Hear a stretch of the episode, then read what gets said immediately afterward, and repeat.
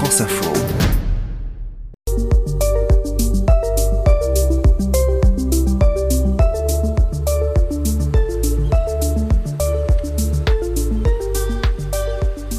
Bonjour, c'est Catherine Potier, je suis journaliste à France Info. Bonjour, c'est François Gabard, je suis marin. Et c'est sur tes terres, ou plutôt sur ton littoral, François, qu'on se retrouve pour en savoir plus sur les richesses de l'océan.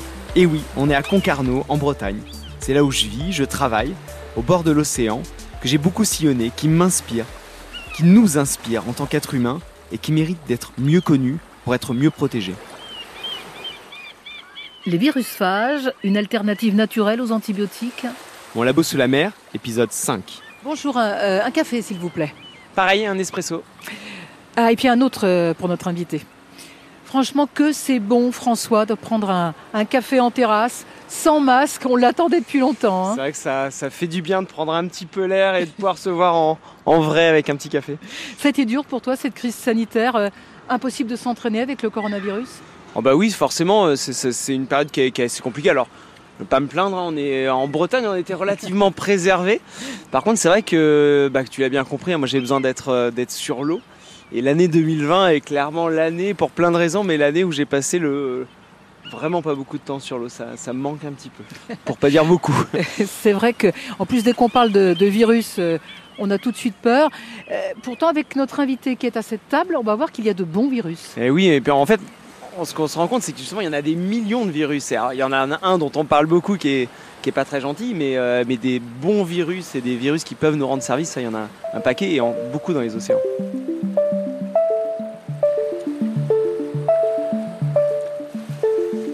Cet invité euh, à notre terrasse de café, eh bien c'est Frédéric Leroux, directrice de recherche à la station biologique de l'Ifremer à Roscoff, spécialiste des phages, Euh, des virus qui intéressent de plus en plus les chercheurs et les autorités françaises, car ils pourraient devenir une alternative aux antibiotiques. Frédéric Leroux, la première chose à dire, hein, c'est que ces phages ne s'attaquent qu'à une unique cible. Ils ne peuvent infecter que des bactéries. Et donc, ce sont des tueurs naturels, des prédateurs naturels de bactéries. Et- Et effectivement, il y en a particulièrement beaucoup dans les océans. Et, on les trouve où? Partout? On les trouve partout. Partout où vous avez des bactéries, vous avez des phages. Parce qu'en fait, si vous n'aviez pas de phages, de virus, de ces bactériophages, on les appelle, si vous n'en aviez pas, ben les, les bactéries euh, Elles se développeraient. se développeraient énormément. Donc, ils régulent le développement des, euh, des bactéries. Mais comment s'est-on aperçu que euh, ces virus s'attaquaient uniquement aux bactéries? Alors, c'est un monsieur, le monsieur qui a découvert euh, les phages, donc en 1917, qui s'appelle Félix Derel, euh, a découvert que des particules, alors à l'époque il n'y avait pas de microscope électronique, donc il ne pouvait pas les voir, mais il a découvert des pa- particules extrêmement petites, plus petites que les bactéries, était capable de les tuer. Et c'est au moment où euh, le microscope électronique a été, euh, a été euh, découvert qu'on les a regardés, on les a observés. Effectivement, on s'est rendu compte qu'ils ont des, des- têtes très particulières, hein, des, des, des têtes d'ailleurs, des queues, et c'est tout petit, c'est beaucoup plus petit qu'une bactérie. Et on les a regardés et on s'est rendu compte de leur pouvoir infectieux sur les bactéries. Alors pourquoi ils n'infectent pas les autres cellules, celles qui nous constituent, celles qui constituent les poissons ou les coquillages, les plantes, les algues Tout simplement parce que tout d'abord ils doivent s'absorber euh, sur la cellule au niveau d'un récepteur qui est extrêmement spécifique à celui des bactéries. Ensuite, ils pénètrent, ils injectent leur génome, l'ADN, dans la cellule. Parce que ce sont des parasites obligatoires, ils sont obligés d'injecter leur ADN dans une cellule pour se multiplier. Ils peuvent pas se multiplier à l'extérieur de la cellule, comme tous les virus. Et une fois à l'intérieur de la bactérie, ils vont se multiplier. Mais la bactérie, elle est très très différente d'un point de vue euh, multiplication que de, de- de nos cellules à nous. Elle n'utilise pas du tout les mêmes mécanismes. Donc le virus utilise, le phage utilise le mécanisme de la bactérie et ne peut pas utiliser les mécanismes des, des cellules, euh, des organismes supérieurs. Et à la fin de son cycle, il va euh, produire des, des enzymes qui font des trous dans la bactérie, la font exploser et va permettre ainsi de libérer toutes les particules de phage. Donc quand un phage pénètre dans une cellule bactérienne, il y en a en gros 100 qui sortent de la bactérie tuée. Donc ça tue les bactéries. Donc ça veut dire que c'est essentiel dans l'océan pour limiter la prolifération des bactéries? Complètement, c'est ce qui régule la prolifération des bactéries. Et il y a plein de bactéries, plein de phages, plein 10 fois virus, plus de plein phages, on estime à 10 fois plus de phages et, que ça, de bactéries ça fait, dans beaucoup. On, a des chiffres, on sait combien il y en a de, de phages dans l'océan. Alors, je pense que c'est 10, 10 puissance 9, ça fait combien ça? Un milliard de phages par litre Ça fait beaucoup en tout cas.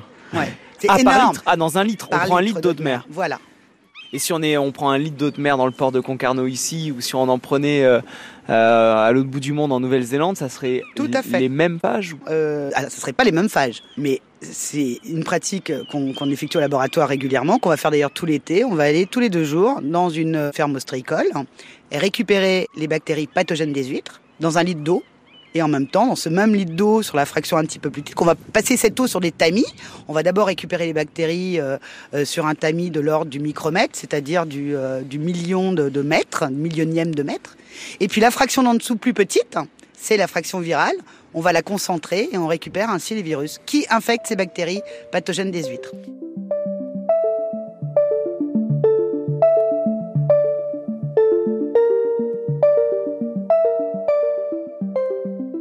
Mais nous, parfois, on peut être infecté par des bactéries. Généralement, on soigne par des antibiotiques.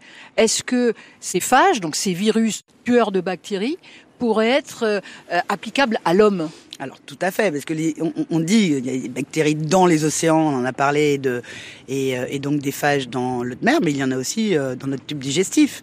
Il y a beaucoup de bactéries dans notre, dans notre intestin, dans notre tube digestif, et s'il y a des bactéries, il y a des phages donc on peut imaginer, euh, et c'est un secteur de, recherche actuellement de nouveau émergent, utiliser des phages à la place des antibiotiques pour maîtriser les infections bactériennes.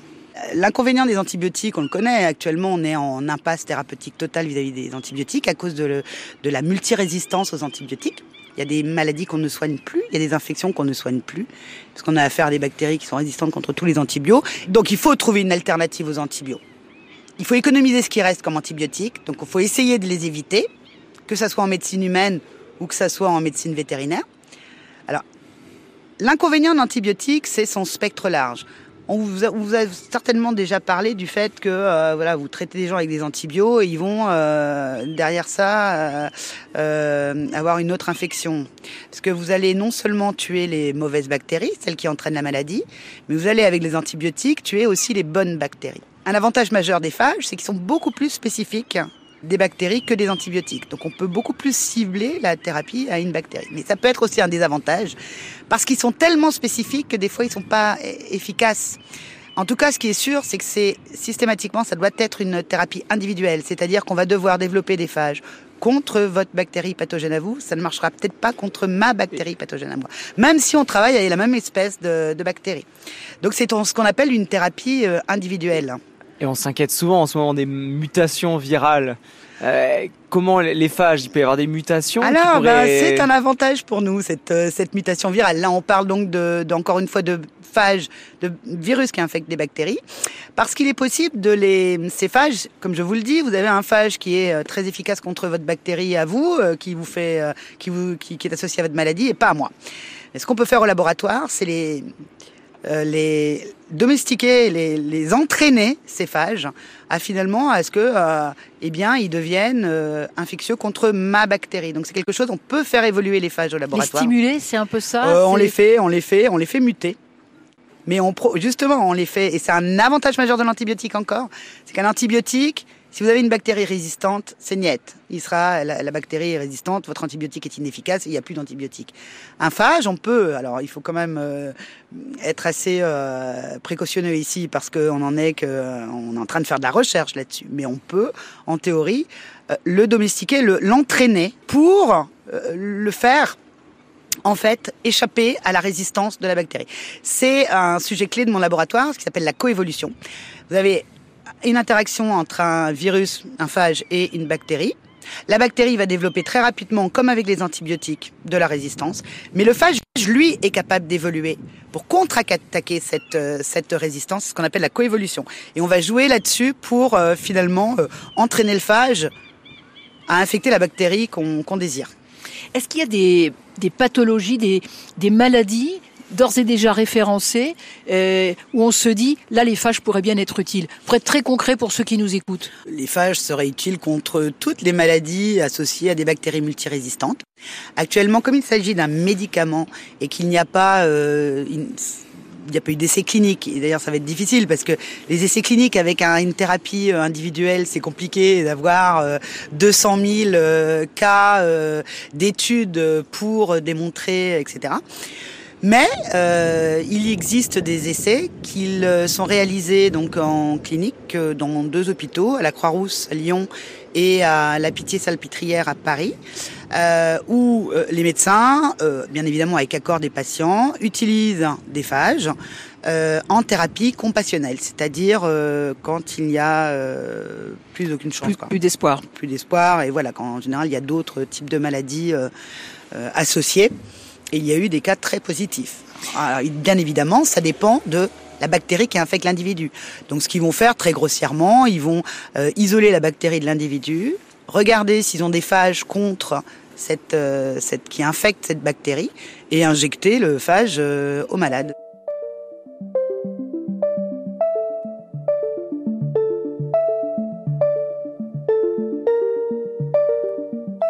Bibliothèque de phages, comme ça on a plein de phages, on peut, on peut choisir, on les met dedans, on il essaye. Existe, il existe une start-up qui a effectivement développé euh, euh, une série de, de, phages, voire des cocktails de phages, parce qu'on peut aussi euh, mélanger les, les, virus pour essayer de les d'optimiser leur action.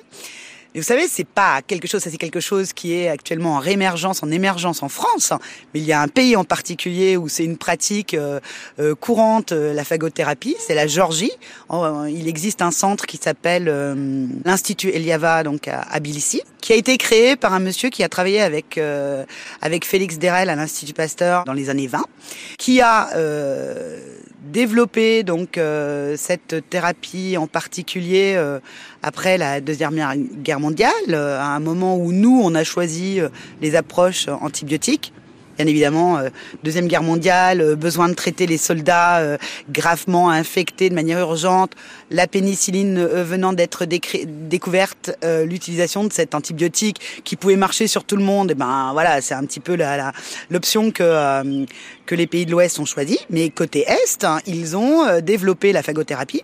Pendant, pendant toute l'épisode de la guerre froide, ils n'avaient pas accès aux antibiotiques et continuent de traiter les malades aujourd'hui à la phagothérapie. Et je l'ai visité avec un mon, ex-doctorant, donc on est parti en Géorgie, on a visité le centre, on a vu euh, leurs euh, leurs différentes euh, cocktails de, de phages, on a vu le nombre de personnes qui viennent de, de, de, partout dans le monde qui euh, sont condamnés avec leurs bactéries, euh, soit à l'amputation, soit, euh, soit à mourir avec leurs bactéries multirésistantes, qui viennent donc en Géorgie et qui sont en partie soignés définitivement. Alors je pense que leur taux de succès en, Géorgie vient du fait qu'avant de venir, venir les malades, ils testent la bactérie, ils regardent s'ils ont des phages efficaces contre cette bactérie, ils les font venir à ce moment-là. Et là, ils essayent donc euh, cette, euh, cette thérapie. Et c'est quelque chose qui se pratique actuellement et qui attire pas mal de monde. Et chez nous en France, de manière générale, est-ce que la, communauté médicale est réceptive à, ces phages ou est-ce qu'il y a de la résistance là Alors c'est difficile de parler pour moi parce que je suis pas médecin, j'aime pas parler pour un. Mais est-ce que vous sentez je suis ils sont à l'écoute quand même je, pas suis, bah, je suis étonnée par la non-information et par euh, le, la non-connaissance des médecins sur le sujet.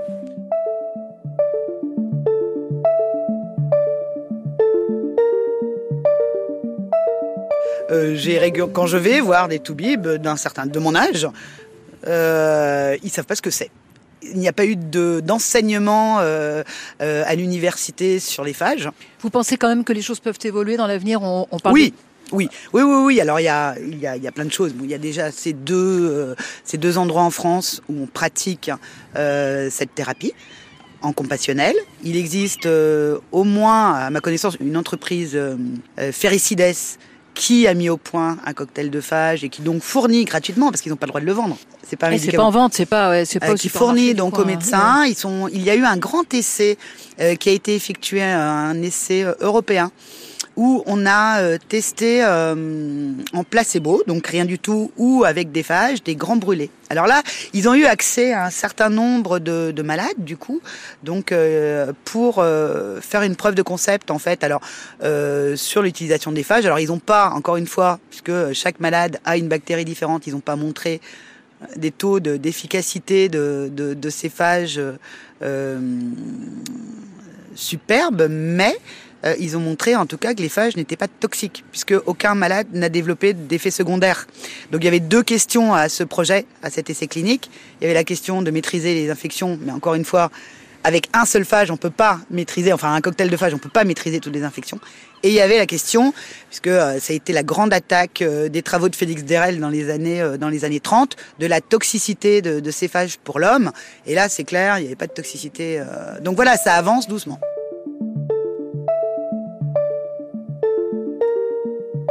Est-ce que la, crise sanitaire, justement, on a mis un peu en avant le, virus, de manière assez négative, mais est-ce que finalement ça a pu aider à on, prise de conscience de l'importance des virus, etc. Est-ce que c'est plutôt négatif? Parce que finalement on en a un peu peur, donc du coup on ça, veut essayer de... C'est ça, c'est positif et négatif. Quand on dit virus, euh, ça va faire peur aux gens. Hein, vous le dites à n'importe quel, euh, même en élevage, etc. Euh, même quand on dit hors contexte médecine humaine où, il y a tous des problèmes d'éthique, etc.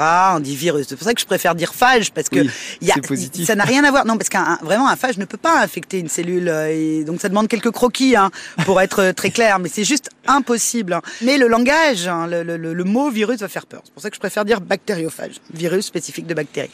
Alors ce que ça a créé, euh, cette histoire de Covid, c'est quand même la réalisation du danger de la mondialisation, de cette notion importante euh, de ce qu'on appelle une planète, une santé. C'est-à-dire de, le fait, pourquoi est-ce que euh, ce virus a émergé et d'autres virus ont émergé un peu avant? Bah, Tout simplement parce que euh, euh l'homme fait des choses sur la nature qu'il ne devrait pas faire. Il y a des, beaucoup de voyages, il y a euh, des forêts détruites, il y a des gens qui construisent des autoroutes en plein milieu d'une, forêt où les virus, avec leurs parasites, leurs virus, vivent en complète harmonie et on a, on a quelque part cassé cette harmonie et on récupère les, les conséquences puisqu'on se retrouve face à des virus ou des bactéries ou n'importe quoi qui n'ont pas l'habitude de nous voir et du coup qui sont extrêmement euh, méchantes. Donc ça a aussi euh, lié le, problème de l'écologie, le problème de la de, de, de, préserver la planète avec euh, la gestion des maladies émergentes.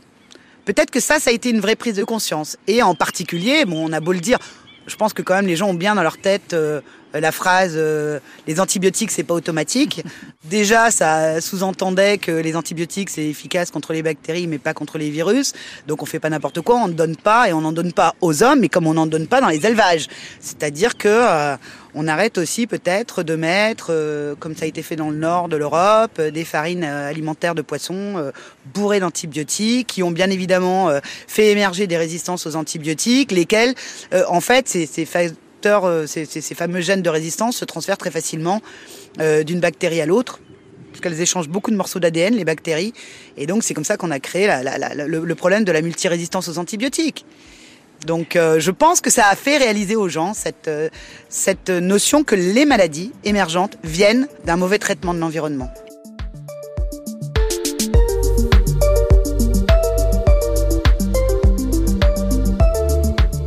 Labo sous la mer, un podcast original France Info, en partenariat avec la Fondation de la mer et Eleven Racing.